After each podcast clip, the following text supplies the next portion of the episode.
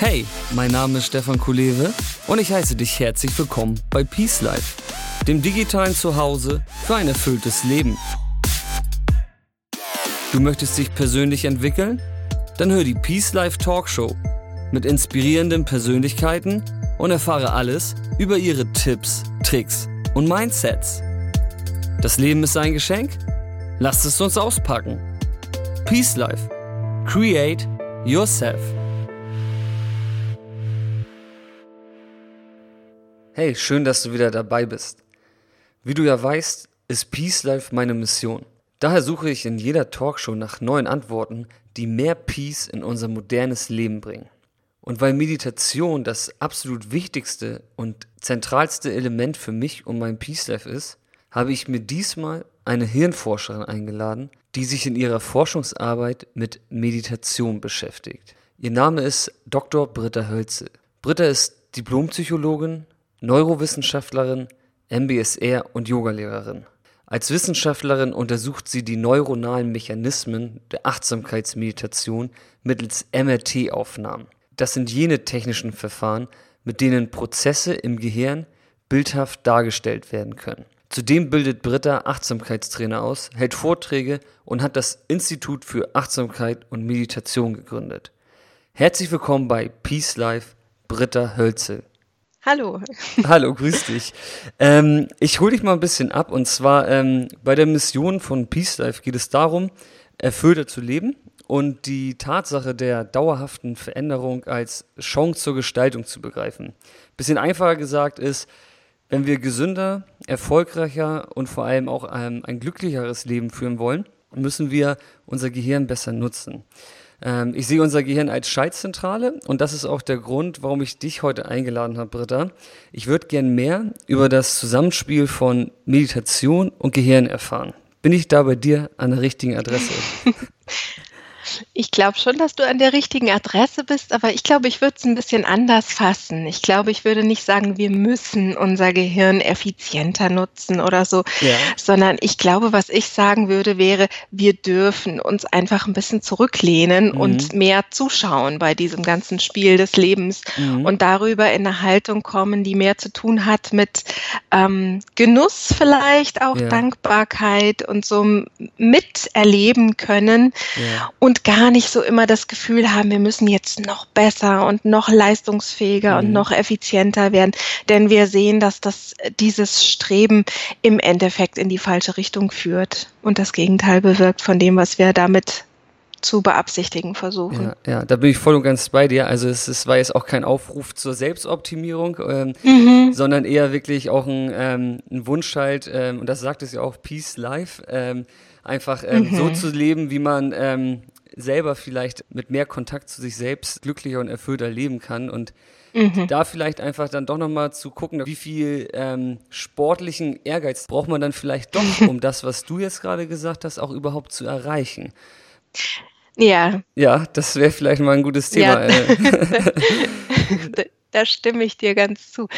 Denn das braucht natürlich erstmal so einen Schritt raus aus den alten Mustern. Exakt, also es ja bedarf schon mal so ein bisschen etwas von der rechten Anstrengung oder so, wie die ja. Buddhisten vielleicht sagen würden. Also wir genau. müssen erst mal einen Schritt raus tun aus den Mustern, die wir gut eingefahren haben ja. und die so uns durchs Leben führen, aber die vielleicht gar nicht immer die zuträglichsten und schönsten für uns sind. Und da schon auch den Blick zu erweitern darauf, wie könnte ich es mal anders machen und dann schon auch die Energie einzusetzen, mhm. um ja neue Wege zu gehen. Das ist gut, hast du schön gesagt. Ähm, vielleicht kann man das ja dann so festhalten, dass man sagt, diese rechte Anstrengung ist sozusagen, vielleicht muss die Richtung einfach stimmen. Ähm, mhm. Dass man vielleicht sagt, dass es nicht immer um, um Erfolg und schneller, höher mhm. weitergeht, sondern dass, äh, dass man, wenn man die Richtung jetzt mal, wie bei mir, als Peace bezeichnet, ja. es ist letztendlich auch was, wo man sich ja irgendwie anstrengen muss, ne? oder? Das, was du gerade beschrieben hast, die alten mhm. eingefahrenen Wege zu verlassen, die, die Gewohnheiten, die uns nicht gut tun, ähm, sozusagen mhm. Äh, loszuwerden. Ist, das ist doch anstrengend, oder? Ich glaube, es bedarf auf jeden Fall so eines kleinen inneren Schubses oder so, den wir uns äh, selbst geben können. Ja. Und zwar gar nicht, um in so eine Anstrengung zu kommen, die uns jetzt wieder verspannen und Ja. anspannen lässt in eine andere Richtung, sondern einfach, äh, die, ich würde fast eher sagen, die Bereitschaft loszulassen. Ähm, die Bereitschaft loszulassen und auch zu vertrauen in das, was schon alles gut und passend Ja, läuft, so und ist gut. loszulassen von den auch auf den den Grübelschleifen oder so den Äh. ganzen Stressabläufen, in denen wir oft festhängen. Wie, wie könnte man sich denn so einen Schubs äh, geben, den du jetzt gerade angesprochen hast?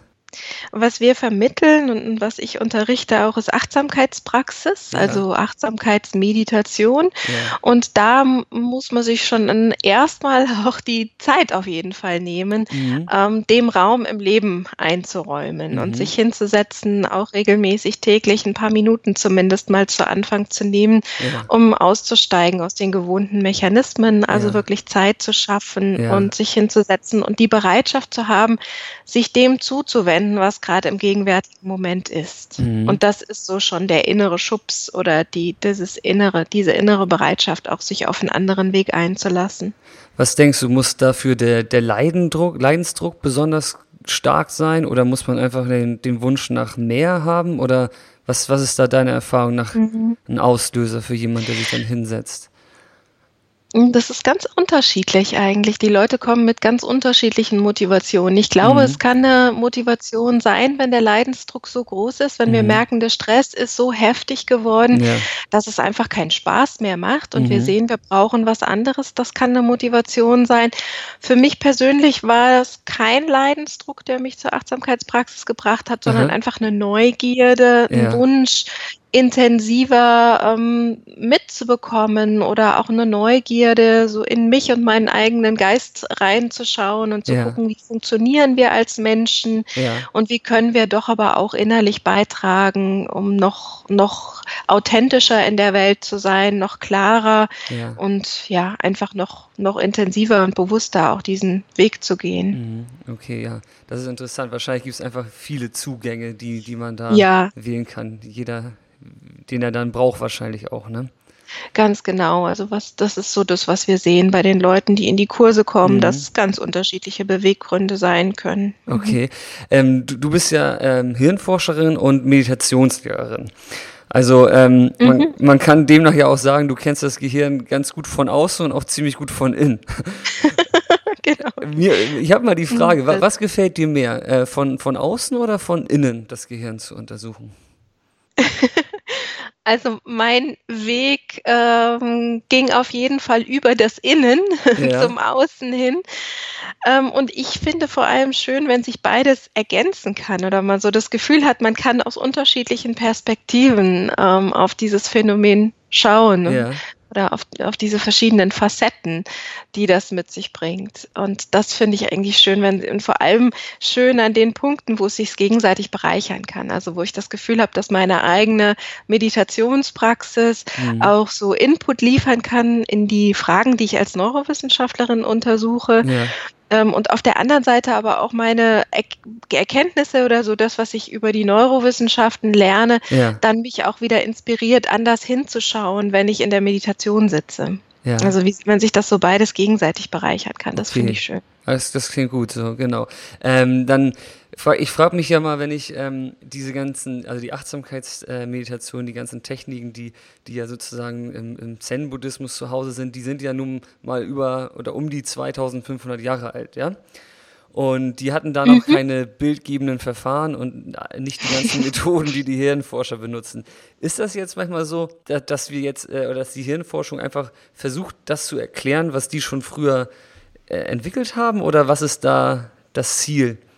Mm, Das Ziel, also unserer Forschung oder ich würde so sagen der Forschung im, im Feld ist einfach da auch die Korrelate zu finden, ähm, gar nicht notwendigerweise zu denken, wir müssten da jetzt genau das abbilden, was aus einer subjektiven Perspektive beschrieben wird, sondern Ja. einfach aus der von der ähm, ja von der neurowissenschaftlichen Perspektive auszukommen und Ja. zu schauen, wie verändert sich das Gehirn in der Struktur, in der Funktion, Okay. wenn man eine Achtsamkeitspraxis hat Ja. Und natürlich schon im weiteren Sinne auch mehr zu lernen über Bewusstsein und was das für Korrelate im Gehirn hat. Ja. Und so, aber da, wir sind ja noch ganz am Anfang, ja. überhaupt diese Sachen genauer zu verstehen. Und ist es so, dass sich da ähm, viele Sachen, die die sozusagen schon entdeckt haben und in ihren Schriften auch schon niedergelegt haben, dass die dann sozusagen bestätigt werden durch die Hirnforschung? Oder wie muss man sich das vorstellen?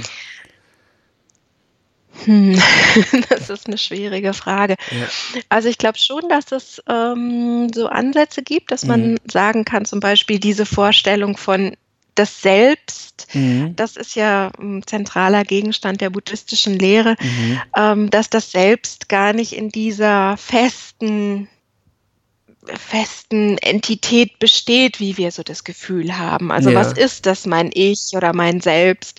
Ja. Und der Gedanke der buddhistischen Psychologie ist, dass das ja eigentlich was ist, was konstruiert wird, was ich mir mhm. selber konstruiere, mal mhm. wieder und wieder. Mhm. Und das ist schon so was, wo man von den Neurowissenschaften einfach auch hinschaut und sagt, so, wie, wie, wie wird das konstruiert? Und das entsteht eigentlich eher als Prozess, als, ja. als Aktivität, dieses, dieses Gefühl oder dieser Eindruck von selbst. Mhm. So, aber mei, das sind echt große, komplexe Fragen. Ja, und, ja. Ähm, ob ich, ob ich da wirklich gute Antworten drauf geben kann, weiß ich nicht. Okay, ich wollte auch nur mal so, äh, das mal so ein bisschen an, antesten, das Fahrwasser, da was da in der Hirnforschung sozusagen, zumindest was da so getan mhm. wird und äh, inwiefern sich das sozusagen zusammenbringen lässt mit den Erkenntnissen, die da ja, was, älter sind. Ja. ja, was wir uns eben viel anschauen, ist, was diese gesundheitsförderlichen Effekte sind und mhm. was für Korrelate die im Gehirn haben. Also wir sehen, dass Achtsamkeitspraxis ja sehr gut, guten Einfluss hat auf mhm. eine ganze Reihe von psychischen Erkrankungen, ja. auch körperliche hm, Parameter, so die mhm. verbessert werden können mit der Praxis. Und wir versuchen dann zu verstehen, was passiert im Gehirn, um diese positiven Effekte zu unterstützen. Also ah, zum Beispiel, ja. was sehen wir im Gehirn an Vorgängen, an Veränderungen in der Struktur im Gehirn mhm. oder auch in der Veränderung der Funktionsweise mhm. des Gehirns, also mhm. wie das Gehirn aktiv ist, wenn Menschen zum Beispiel lernen, besser ihre Aufmerksamkeit zu lenken, also konzentrierter zu sein, mhm. mehr bei der Sache zu bleiben, sich weniger ablenken zu lassen. Oder was passiert im Gehirn, wenn Leute besser mit ihren Gefühlen umgehen können, also eine gesündere Emotionsregulation lernen. Und dann schauen wir uns eben an, was heißt das? Was sind das für veränderte ja. Muster im Gehirn? Wie, wie laufen Aktivierungsmuster ja. anders und wie läuft auch die Zusammenarbeit verschiedener Hirnregionen anders? Okay, das ist interessant. Ähm, du hast gerade ein Stichwort gesagt, Emotion. Ähm, äh, kennst du die Simpsons? Die, die Comics, ja, ne? bisschen, ja. Lisa, mhm. Lisa, Simpson ist eine sehr emotionale Person, fällt mir gerade ein. Und äh, mhm. was könnte sich denn ähm, für Lisas Umgang mit Emotionen ändern, wenn sie regelmäßig meditiert? Also im allerersten Schritt, ähm, wenn wir meditieren, lernen wir unsere Emotionen klarer wahrzunehmen. Aha. Also wirklich zu wissen, zu erleben, zu spüren, welche Gefühle da sind. Also dass okay. wir, und ich glaube, das kann dieser schon ganz gut. Ja. Ich weiß es nicht. so gut kenne ich sie nicht, aber das ist in jedem Fall das, was wir äh, im ersten Schritt ja. mal spüren. Also eine größere Klarheit zu bekommen mhm. über das, was eigentlich in uns vorgeht, einen besseren Blick darauf.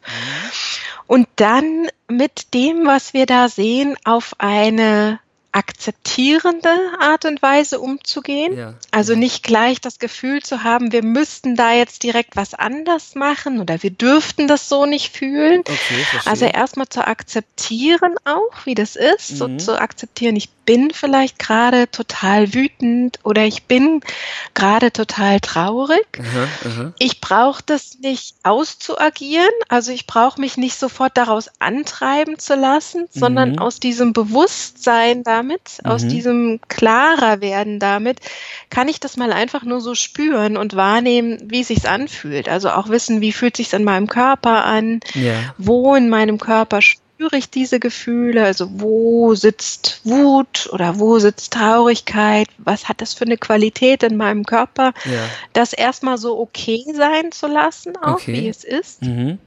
Und darüber ähm, eine größere Freiheit zu bekommen. Also darüber, dass ich auch merke, da ist zwar gerade ein Gefühl, was so durch mich durchzieht, Ja. aber ich bin nicht identisch damit. Das ist nicht alles, was ich bin in dem Moment, Aha. sondern ich kann mir dessen bewusst werden. Und das ist was, was kommt und geht. Mhm. Und ich kann die Erfahrung machen, Gefühle kommen und gehen, die sind Mhm. halt einfach da, die sind Teil meiner Erfahrung. Aber ich muss es vielleicht gar nicht so persönlich nehmen, wie ich Mhm. das oft so tue. Und Mhm. ja, äh, noch als ganz Mhm. wichtigen Anteil davon, Ja. ich kann freundlich, liebevoll mit mir selbst umgehen im Angesicht dieser Erfahrungen. Mhm. Und da sehen wir, das ist schon eine, eine ganz andere Regulation von Emotionen, als wir das typischerweise im Alltag oder im Leben so machen. Mhm. Und wir sehen inzwischen, das ist eben auch mit veränderten Mustern im Gehirn, ähm, steht das in Verbindung. Wahnsinn, ja. Und wir sehen, es hilft Leuten längerfristig einfach dabei, erstmal mit Ängsten besser Mhm. umzugehen. Also wir Mhm. haben aus der klinischen Forschung sehr überzeugende Daten, dass Achtsamkeit hilft, mit Ängsten anders umzugehen, Ja. also Ängste zu reduzieren Mhm. und ähm, auch Depressionen, Depressionen Mhm. und Stress. Und das sind so die wesentlichen Bereiche, die uns beschäftigen in unserer Gesellschaft, würde ich Ja, sagen. das sind auch das sind ja starke so die Emotionen, Erkrankungen. ja. Mhm. Genau, und auch die Erkrankungen, die immer Mhm. zu, also zunehmen auf jeden Fall. Mhm, Ne? Und ähm, Das heißt Ängste, Depression und Stress, Stress, genau. Mhm. auch Mhm. Umgang mit Schmerzen. Also Ja. das wäre dann so der, Ja. die Übertragung auch auf den körperlichen Bereich. Also Mhm. nicht nur die emotionalen Ja. Schmerzen, sondern auch körperliche Auch die Schmerzen. physischen. Und das sind, mhm. Genau, das sind so die drei Bereiche, wo Mhm. sich Achtsamkeitspraxis als sehr wirksam erwiesen hat. Also wo Mhm. auch Meta-Analysen sagen inzwischen, das sind so die Bereiche, da wirkt Achtsamkeitspraxis gut.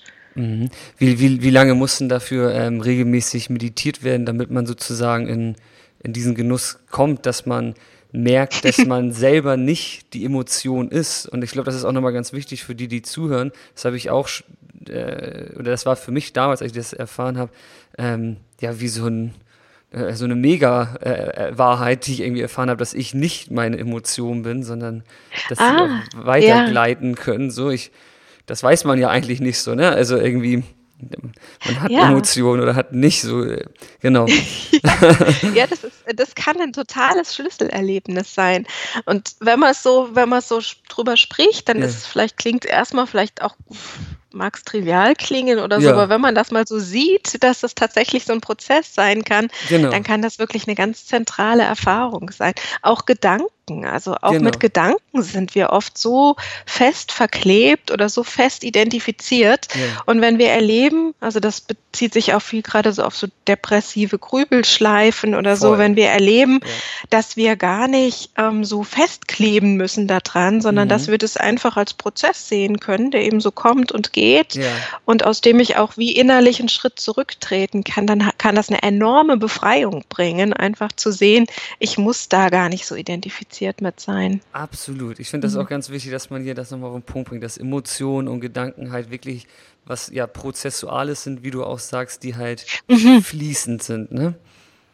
Genau, Ja, genau. Das ist super. Das werde ich auch nochmal rausschreiben, also für die Leute, die das, äh, die jetzt zuhören. Genau. ja. Und genau, meine Frage war jetzt, Genau, und du ähm, hattest die wie, Frage gestellt, ja. genau, wie lange, Wie wie, lange? muss man meditieren? Genau.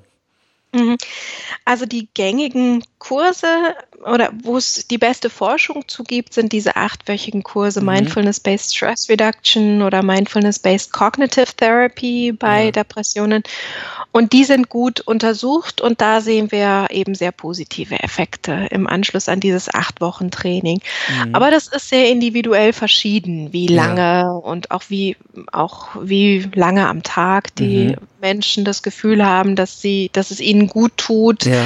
äh, in der Meditation zu sitzen, ist sehr individuell unterschiedlich. Mhm, okay. Ja, ja, eben aber acht Wochen für eine halbe, Dreiviertelstunde sind so die meisten Studien, die diesen Effekt äh, belegen. Okay, das sind die Studien, die den Effekt belegen, genau. Mhm. Äh, genau. Nichtsdestotrotz kann man auch mit zehn Minuten täglich nach Ja. zwei Wochen ja schon was spüren, so. Absolut, Mhm. genau. Es gibt ja eine ganze Menge Apps zum Beispiel inzwischen Mhm. auch, Ja. ähm, die vielleicht mal nur so für zehn Minuten oder so Mhm. laufen und wo die Leute schon sagen, das bringt ihnen sehr viel, so im, im Alltag mhm. auch. Ich persönlich finde immer, und das ist wichtig irgendwie, dass man halt sich nicht zu viel am Anfang erhofft und dann nach irgendwie mhm. drei oder vier Mal aufhört, sondern dass man halt wirklich irgendwie versucht, mal einen längeren ja. Zeitraum das irgendwie auch auszusitzen, wortwörtlich. Ja. Gesagt, ja. ja, genau, genau. Ja, das ist zentral und das mhm. ist äh, schon auch wichtig zu wissen, dass es eben eigentlich ein, ein Lebensweg ist. Ne? Dass genau. es nicht auch so gedacht ist, dass so ein Quick Fix innerhalb von ein paar Minuten ähm, ist dann alles wieder gut, ja. sondern es ist einfach eine veränderte Lebenshaltung, Voll. die es zu, ja, die es umzusetzen gilt und im täglichen Leben. Und ja. ähm, ich mache das jetzt seit fast 20 Jahren und es bleibt äh, täglich spannend. Also es ist Wahnsinn, äh, ja auch ja. nicht was, wo man irgendwann angekommen ist. Ich finde das größte das Geschenk einfach so auch diese, diese Haltung zu haben oder diese, mhm. diese ja. wie du das sagst, als Lebensstil das aufzufassen. Ne? Ja, ja, genau. Wie, sieht es mit deiner ähm, Meditationspraxis aus? Ähm, wie, wie meditierst du? Wie viel? Wie regelmäßig? Also was, wo ich so feststelle, was für mich eine ganz gute Zeit ist, äh, ist eine halbe Stunde. Das mhm. ist was, das ist noch in den Tag zu integrieren, auch mhm. in einem, in einem Familien-Berufsalltag zu mhm. integrieren ja. ähm, und tut mir unheimlich gut. Und ich merke das sehr, sehr deutlich, mhm. ähm, den Unterschied, wenn ich das schaffe, das umzusetzen ja. oder wenn es so Phasen gibt, wo ich das einfach nicht schaffe. Und jetzt habe ich eine kleine Tochter und ähm, bin gerade so dabei, mich auch nochmal selbst selbstständig zu machen, einfach mit mehr Achtsamkeitstrainings und Kursen. Ja. Und da ist der Tag manchmal einfach schon so voll, dass es schon auch hinten runterfällt, man muss ich ganz ehrlich sagen. Mhm. Aber ich merke es sofort. Also ich habe ja, okay. dann äh, hab ziemlich direkt die, die Rückmeldung, wie, was es für einen Unterschied macht. Das, das kenne ich auch. Das ist, das ist schon ja. krass, dass man das irgendwie so merkt, aber das ist auch ein gutes Zeichen eigentlich, ja. dass man es merkt, ne? Genau, ganz genau. Mhm. Also machst du dir da auch keinen kein Stress, wenn du mal irgendwie ein, zwei Tage da irgendwie nicht zukommst, dass du dann ja. Mhm. Ja, das also das habe ich jetzt für mich gelernt, mit kleinem Kind schlafen ist auch ganz wichtig und ja. ähm, so, das, das darf auch nicht zu kurz kommen. Genau. Ähm, und ich versuche mir keinen Stress zu machen, denn das ist nicht zuträglich. Wenn wir dann anfangen, fangen, uns ein schlechtes Gewissen zu machen dafür, dass wir nicht gesessen haben, dann macht ja. das nicht wahrscheinlicher, dass wir uns das nächste Mal hinsetzen, ja. sondern im Gegenteil, das macht es noch schwieriger. Also wir versuchen, ja, ist es einfach, das weiß man ja auch aus der Forschung, wenn wir dann anfangen, uns schlecht dafür zu fühlen, dass es nicht geklappt hat, dann hilft das gar nichts. Sondern mhm. es ist einfach schön, am nächsten Tag zu schauen, jetzt habe ich aber wieder die Möglichkeit, doch wieder einzusteigen mit der ja. Praxis. Und was ich eben auch hilfreich finde, ist, sich ähm, klarzumachen, dass es eben nicht immer eine halbe Stunde sein muss. Also ja. mir nicht das Gefühl zu geben, dass wenn ich keine halbe Stunde habe, dann mache ich es gar nicht, sondern zu sagen, gut, dann sitze ich jetzt heute wirklich nur mal zehn oder auch mal nur fünf Minuten ja. oder mal einfach nur drei Atemzüge zwischendurch immer mal wieder, ja. äh, wo ich bei mir ankommen kann, in den Körper spüren kann, so und nicht die Hürde so groß zu machen. Da stimme ich dir total zu, dass das ähm, auch nicht, nicht zuträglich ist. Das finde ich auch total wichtig, dass wenn man halt einmal so ein bisschen schon eine, eine, Praxis erfahren hat und da auch ein bisschen erprobt ist, kann man das wirklich so handhaben, dass man halt mal an stressigen Tagen sich einfach drei Minuten. Ich habe das bei mir hier im Flur, ich habe ja. eine, eine, Bank, wo meine Schuhe äh, stehen und ich habe das, wenn ich wirklich, wirklich im Stress bin, dann sage ich mir, bevor ich aus der Tür gehe, sitze ich da noch drei Minuten. Das, ah, super. Ja, das ist so, das so mein, mein Anker, ja. so, ne? Ja, ja. Bei drei Minuten, ja. die, die, kann man sich auch immer äh, klar machen, dass man weiß, ey, drei Minuten ja. hat man wirklich. ja. das stimmt. Das ist, ja, genau. So eine mhm. Sache, ja. Hey, ich finde das gut, dass das, ähm, äh, dass das immer mehr ähm, Menschen auch interessiert, das Thema, dass immer Leute mehr ähm, sich damit auch befassen und äh, Interesse haben, ihr, ihr Gehirn mhm. sozusagen irgendwie auch ein bisschen zu untersuchen. Ich ähm, sehe ja bei Peace Life auch ein bisschen so einen Bildungsauftrag damit verbunden und ich glaube, es ist manchmal ganz interessant, wenn man auch ein bisschen Hintergrundinfos hat und ich würde dich mhm. gerne mal fragen, als, als Hirnforscherin, auch, auch in meinem eigenen Interesse immer wieder, wie oder wie könntest du die Begriffe Unterbewusstsein und Bewusstsein ähm, aus Sicht der, der Hirnforschung einmal so ganz grob einordnen für, für uns als Zuhörer? Oh, ich weiß nicht, ob ich da die Richtige bin, ja. äh, das zu beantworten. Also ähm, ist das nichts, was die Hirnforschung sozusagen? Doch sicher, aber es ist nicht mein Forschungsgegenstand. Mhm. Ähm, da müssen bestimmte, ähm, bestimmte Bedingungen erfüllt sein, dass uns etwas ins Bewusstsein gelangt. Also Ja. nur wenn dann eben äh, Aktivierung in bestimmten Hirnregionen da ist, ist nicht ausreichend dafür, dass es in, ins Bewusstsein kommt, sondern, Aha. aber du ehrlich, ähm, da Ja. bin ich wirklich nicht die Richtige dafür. Dann schieben wir das mal Da auf müsstest, müsstest du irgendeinen, könnte ich dir auch Empfehlungen geben für Bewusstseinsforscher, die sich mit ähm, ja, Bewusstseinszuständen oder Koma-Zuständen Ah, okay, oder so sowas, auch ja. beschäftigen. Mhm. Da bin ich wirklich nicht die richtige Ansprechpartnerin. Und die, ähm, du hast gesagt, die alten eingefahrenen Verhaltensmuster, die wir haben, unsere Gewohnheiten, wo, wo liegen die im Gehirn verankert? Ähm, Weil das ja, weil du schon sagst, das sind Sachen, die, die uns automatisch ja passieren, diese Autopiloten.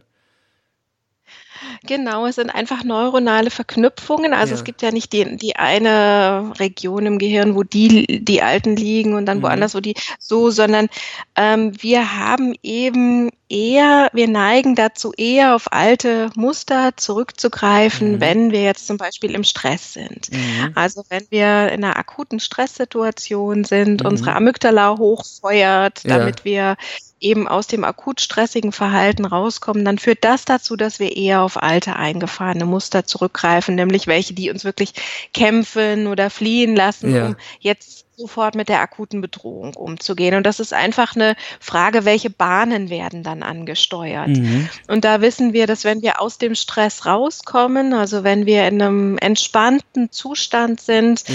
dann ist es vom, im Gehirn möglich, äh, eher so die neueren, hö höher entwickelten Hirnregionen anzusteuern, im präfrontalen Kortex, Aha. die dann reinkommen können. Und das sind so die Regionen, die uns helfen, kreative, neuartige Lösungen zu finden Okay. und ähm, einfach neue Wege zu gehen. Die also präfrontale Kortex repräsentiert auch so moralische Urteile oder so höhere Handlungssteuerung. Ah. Und solche ähm, Zugriffe werden eben leichter möglich, wenn wir aus dem Stress rauskommen. Das heißt, wenn wir uns wohlfühlen, wenn wir den Kopf frei haben, sozusagen auch äh, subjektiv gesehen. Und dann wird es leichter für uns, ähm, ja, neuartige Problemlösungen anzudenken Und da wenn wir einfach nicht so Cortisol gesteuert Ah, sind okay. oder so, sondern also das kommt dann einfach drauf an, auch welche Neurotransmittersysteme aktiv werden und in Aktion Und bei treten. Ja. dieser Sache, die du jetzt gerade ganz ähm, äh, auf jeden Fall ähm, gut beschrieben hast, aber auch sehr fachlich beschrieben hast, um das mal ein bisschen mehr in die in den Alltag reinzuziehen. Ja. Also wenn jemand gestresst ist und ähm, nicht Ja. meditiert, äh, fällt Ich- er immer sehr in seine alten Muster wieder rein und äh, was weiß ich, werde wütend. Ja, ich glaube auch, wenn man meditiert, passiert das immer wieder auch. Also ich Klar. glaube, das können wir auch ganz gut an uns beobachten, dass wir so sehen, in dem Moment, wo ich wirklich in so einer akut gestressten Situation bin, Ja. da habe ich irgendwie nicht den Nerv, ähm, nochmal innezuhalten, meine Perspektive zu erweitern, Genau. alle Aspekte der Situation zu sehen oder Ja. auch innerlich zurücktreten, sondern da bin ich in so einem Reaktionsmodus drin, wo ich so ganz wie in so einem Autopilotenmodus einfach so wie ferngesteuert vielleicht ein bisschen durch den Tag funktioniere Ja, und nur versuche, das, die, die Situation zu überleben Ja. oder sowas. voll. Ich glaube, das kann man ganz gut an sich selbst einfach beobachten. Total. Und wenn man dann, mir geht es auch immer so, wenn ich dann im Urlaub bin oder wenn ich so ein, oder in einem Retreat, ähm, in einem Meditationsretreat so ein paar Tage raus bin aus diesen Stressmühlen des Alltags, Mhm. dann merke ich, wie auf einmal kreative Ideen wieder anfangen, wie ich mich inspiriert fühle, Mhm. auch wieder was Neues anzugehen oder mal was ganz Neues zu erleben oder so, wo ich in so einem gestressten Alltag gar nicht die Kapazitäten für habe. Ja.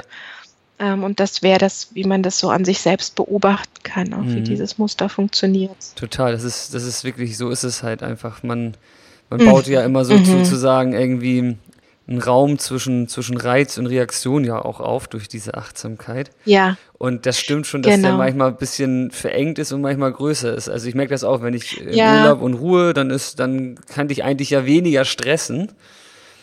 Und wenn du Ja. dann so genau in so Alltagssituationen bist, dann. Aber mir hilft das, ähm, einfach mal ähm, tief ein- und auszuatmen.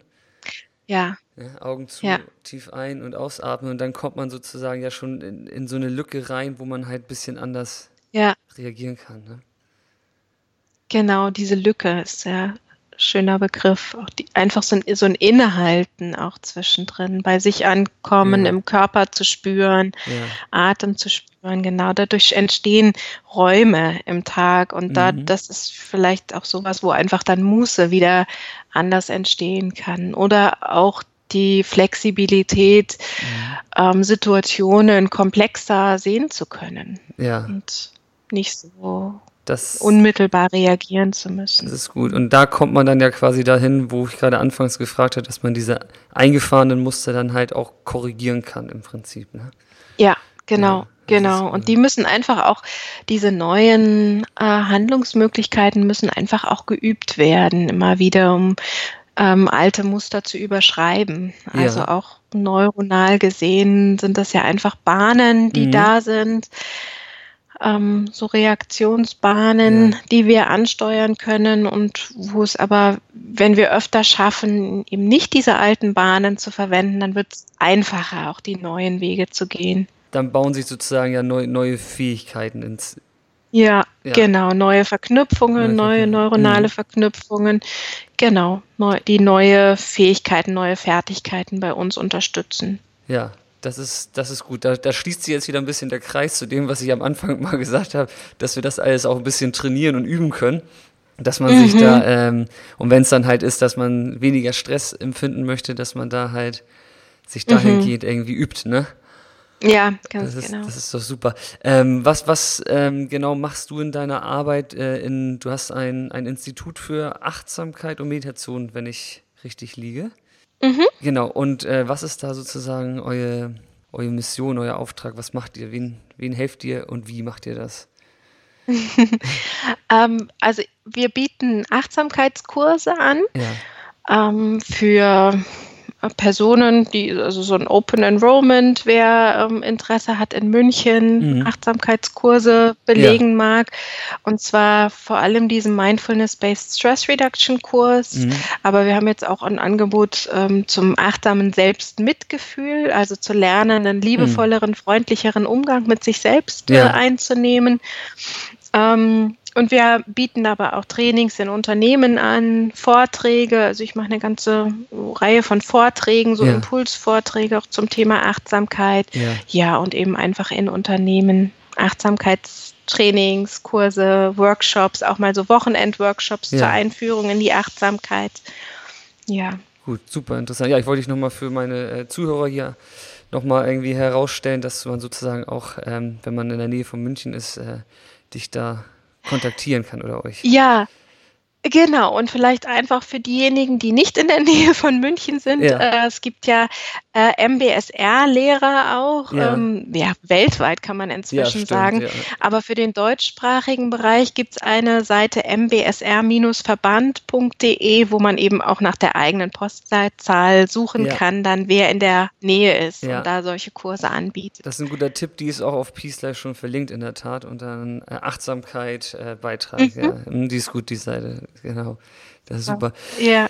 Ähm, Britta, du hast ähm, ein Riesenspektrum an, an Wissen, habe ich ja schon gesagt. Einmal das Gehirn von draußen und einmal von drin zu betrachten und auch viel Erfahrung. Bist jetzt schon seit 20 Jahren ähm, aktiv am Meditieren. Und ähm, mich würde als letzte Frage nochmal interessieren, welchen Ratschlag du denn deiner 18-jährigen Vision aus heutiger Sicht mit ins Leben geben würdest? mhm. Ähm, ja, erstmal würde ich sagen, ich habe da eigentlich, also ich bereue nicht viel oder so, sondern ja. ich habe äh, auch so das Vertrauen, dass wir den Weg ähm, schon gehen, der unser Weg ist. So, mhm. ich würde gar nicht so viel anders machen wollen jetzt mhm. im Rückblick, sondern bin eigentlich ganz zufrieden und denke, die Erfahrungen, die ich gemacht habe, die musste ich irgendwie auch machen und die ja. sind Teil des Wegs und das passt alles ganz gut so. Vielleicht was ich, was ich mitgeben würde, wäre ähm, vielleicht noch ein bisschen mehr darauf zu vertrauen, dass das schon alles Aha. passt und ähm, vielleicht einfach noch mehr die Erlaubnis, auch den Prozess zu genießen mhm. oder so. Ja, das ist gut. Das klingt auch schon gut. Das hat eine, eine ganz, ganz liebe Achtsamkeitslehrerin von mir, eine, eine ältere äh, Freundin und ähm, Ausbilderin von mir immer gesagt, just enjoy. Ja. So, äh, dass wir uns erlauben dürfen, dieses Ganze einfach auch zu genießen. Und, ähm, und genießen heißt auch, dass, also heißt nicht, dass es immer alles schön ist, mhm, sondern okay. heißt, dass wir einfach staunen dürfen über all diese Prozesse, die da so laufen und die mhm. Veränderungen, die sich auch ähm, einfach natürlicherweise ergeben mhm. und dass man so wie auch ein einfach zuschauen und ja, genießen oder dankbar sein darf dafür. Das finde ich gut, das klingt gut.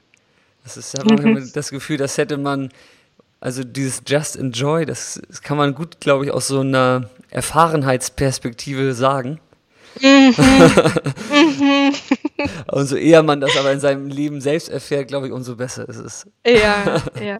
Ich habe auch. Cool. Mhm. Sehr gut. Damit würde ich jetzt, äh, genau, ich bedanke mich ganz, ganz recht herzlich äh, für diesen tollen Talk und das ganze Wissen, was du hier gegeben hast. Und, ja, ähm, dank dir. Richtig, hat richtig Spaß gemacht. Ähm, und ich würde sagen, mit diesem Wissen äh, einfach just enjoy.